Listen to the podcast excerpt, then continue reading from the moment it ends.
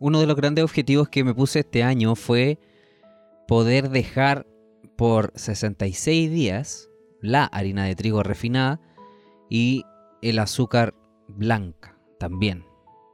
Porque desde que comencé mi búsqueda por controlar mi peso, por mejorar mi estado de salud, llegaba siempre las respuestas similares, que la alimentación correspondía a un 70% de nuestro estado de salud completo, ¿cierto? Alimentación y ejercicio. Para poder controlar nuestro peso era necesario cuidar nuestra alimentación y hacer actividad física. Eso se decía en todos lados. Pero luego me propuse por mucho tiempo y le di una vuelta a lo que es el tema de los alimentos refinados y lo que significan en la sociedad que vivimos hoy en día, donde tenemos disponibilidad de alimento 24/7. ¿Qué significa dejar los alimentos procesados en estricto rigor y en la práctica, que es lo que muchas veces nos importa? Mucho podemos saber, pero poco aplicamos. ¿Y qué falta para dar ese paso? Pasar del saber al hacer. Bueno, yo creo que entender y sentir la necesidad de cambiarlo porque lo que me genera aquello no me hace sentir del todo cómodo, del todo feliz, realizado, saludable. En mi caso, yo no me sentía saludable, no me sentía cómodo, ni de cómo me veía, ni de cómo me sentía. Así que siempre estuve en una constante búsqueda. Y al ponerme a estudiar sobre alimentación, ejercicios, dietas, eh, el cuerpo humano, vi que un gran factor, o uno de los más importantes, era el tipo de alimento que comíamos. Fue ahí cuando me puse a investigar sobre los alimentos procesados y todo lo que esto genera y me enfoqué principalmente en dos, que eran el harina de trigo y el azúcar refinada. Estos dos alimentos pueden tener graves efectos en la salud humana, porque son alimentos que fueron refinados para quitarles sus nutrientes naturales, los que los convierte en alimentos de alto índice glucémico, lo que significa que se digieren y se convierten en azúcar en la sangre más rápido que los otros, lo que puede provocarnos picos y caídas de niveles de azúcar en la sangre bastante bruscos. También se, se ha estudiado y se ha comprobado que el consumo excesivo de estos dos alimentos es vinculado, conocidamente vinculado a una serie de problemas de salud que incluyen la obesidad, enfermedades cardíacas, diabetes, enfermedades autoinmunes e incluso el cáncer. Pero varias veces lo he comentado también de que este, estos estudios muchas veces generan un efecto de sugestión en la gente. Hay varios estudios, por ejemplo, uno que fue publicado en la American Journal of Clinical Nutrition, que decía que la ingesta diaria de harina de trigo refinada se asoció con un mayor riesgo de obesidad y enfermedades cardiovasculares. Otro estudio, publicado en la revista Nature, encontró que el consumo excesivo de azúcar refinada se asoció con un mayor riesgo a desarrollar diabetes tipo 2, que es una de las enfermedades que más muertes provoca en el año. Y también se demostró que el consumo excesivo de estos alimentos puede aumentar el riesgo de trastornos del estado de ánimo, como la ansiedad y la depresión.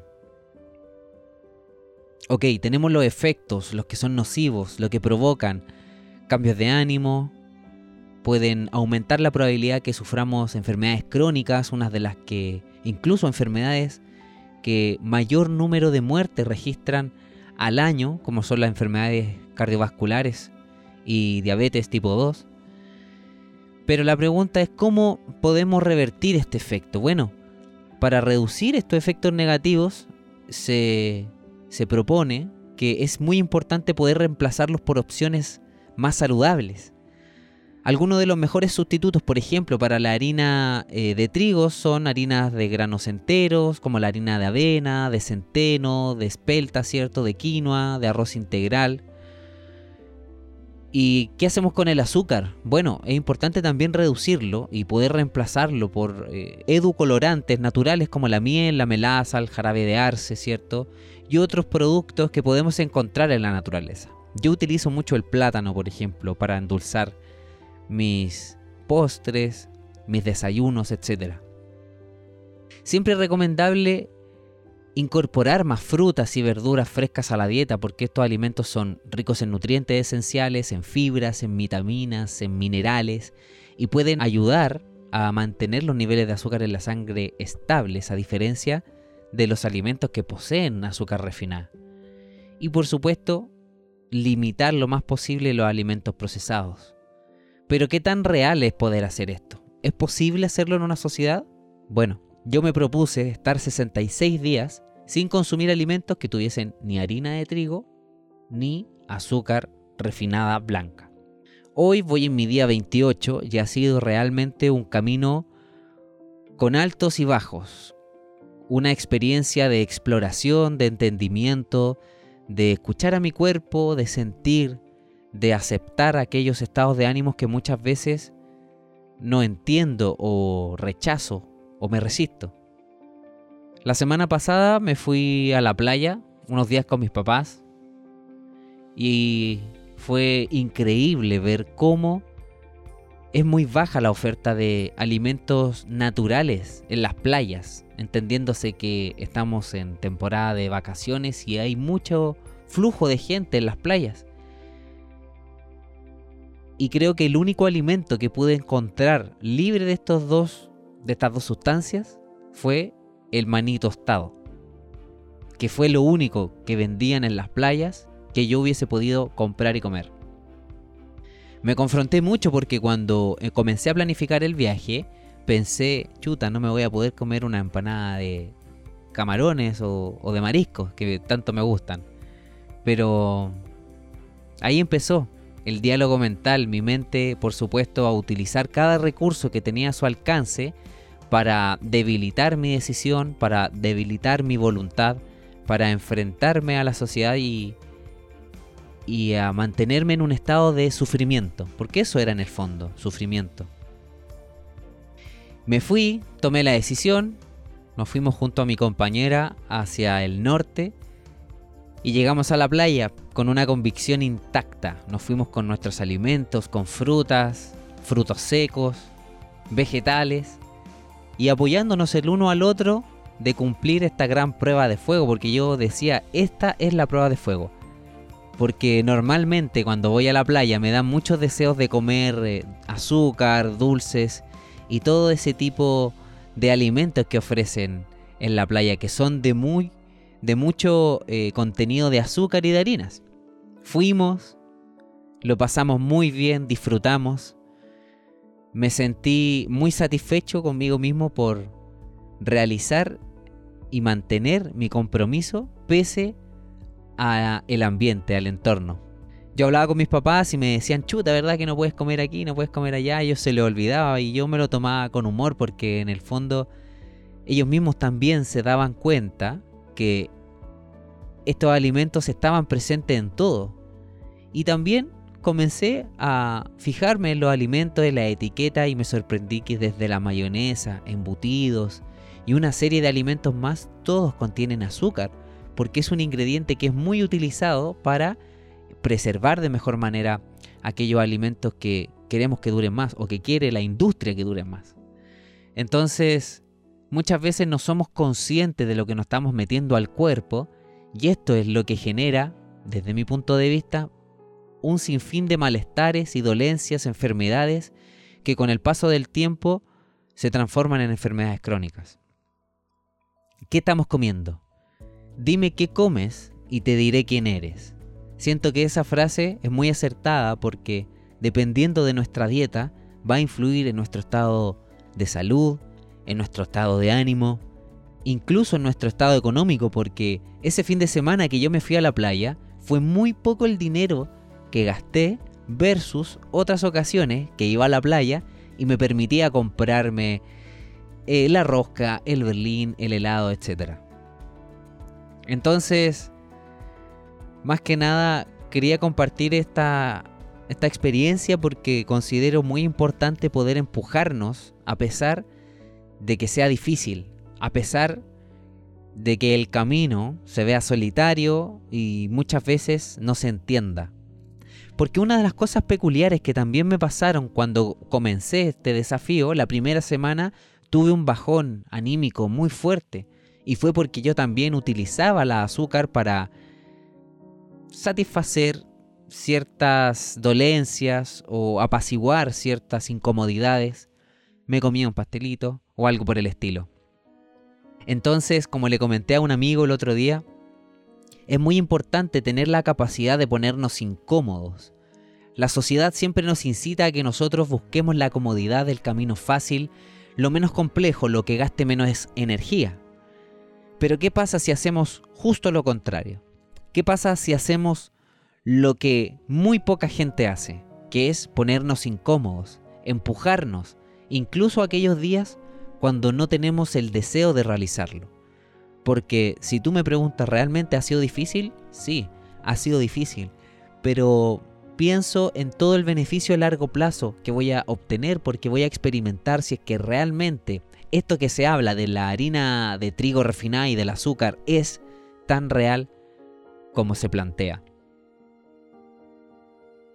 Soy un convencido de que no tenemos que creernos lo que nos dicen a la primera, sino que tenemos que poder analizar la información y emitir una opinión con, con experiencia, con, con toda la información disponible, con, con una comprobación personal. Siento que no podemos llegar y creernos lo que nos dicen, sino que tenemos que comprobarlo.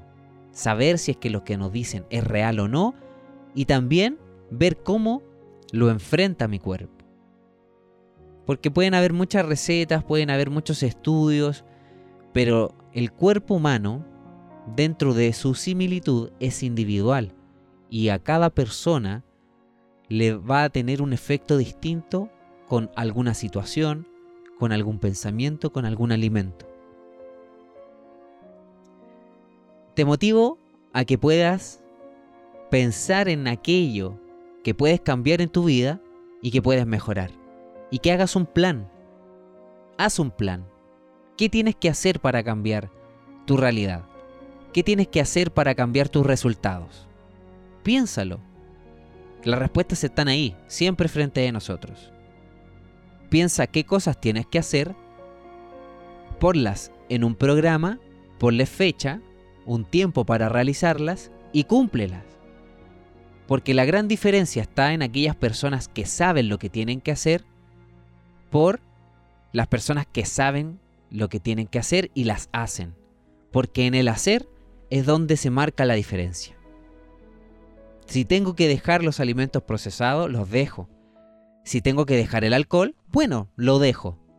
Si tengo que dejar los alimentos de origen animal, bueno, los dejo. ¿Qué importa? Tenemos que cambiar ese chip de los resultados a corto plazo versus los resultados a largo plazo. Como dice el dicho, pan para hoy, hambre para mañana. Sacrifícate hoy y disfruta a largo plazo. Y sé que también es un poco contradictorio con aquello que planteo de vivir el presente, sí, porque hay que disfrutar el camino aquí y ahora, que es lo único que existe. Pero eso no significa que por disfrutar el presente vamos a tener hábitos o actitudes nocivas para con nosotros mismos. Es un equilibrio en el cual yo estoy en constante búsqueda y siento que es un camino de nunca acabar, porque mi vida cambia, mis intereses también lo hacen, y a medida que mi vida y mis intereses cambian, también mis objetivos cambiarán. Y está bien cambiar, es parte de la naturaleza. Somos parte de lo que nos rodea, entonces mirémonos como un todo. Te invito a plantearte un reto y ejecutarlo por 66 días, sin fallar, sin dudar. Hoy día leí una frase muy linda que decía, no le puedes fallar a la persona más importante del mundo, que eres tú. Debes cumplirte a ti todos los días porque tú te lo mereces y luego a los demás. Quiero agradecer a todas las personas que me han escrito, que han enviado sus mensajes, por los temas que hemos tratado en este podcast. Cada vez quiero intentar poder llegar más allá, ser más auténtico, ser vulnerable, demostrarme tal cual soy, para derribar y que derribemos en este espacio interior aquellos límites que muchas veces son mentales, son fomentados por la sociedad, pero nosotros los aceptamos dentro de nuestro. Para que de una vez por todas entendamos que derribando estas barreras, nada ni nadie nos puede detener. Ámate, valórate, siéntete importante y disfruta la vida. Te mando un abrazo, muchas gracias y nos vemos en un próximo episodio aquí y ahora en mi espacio interior. Un abrazo.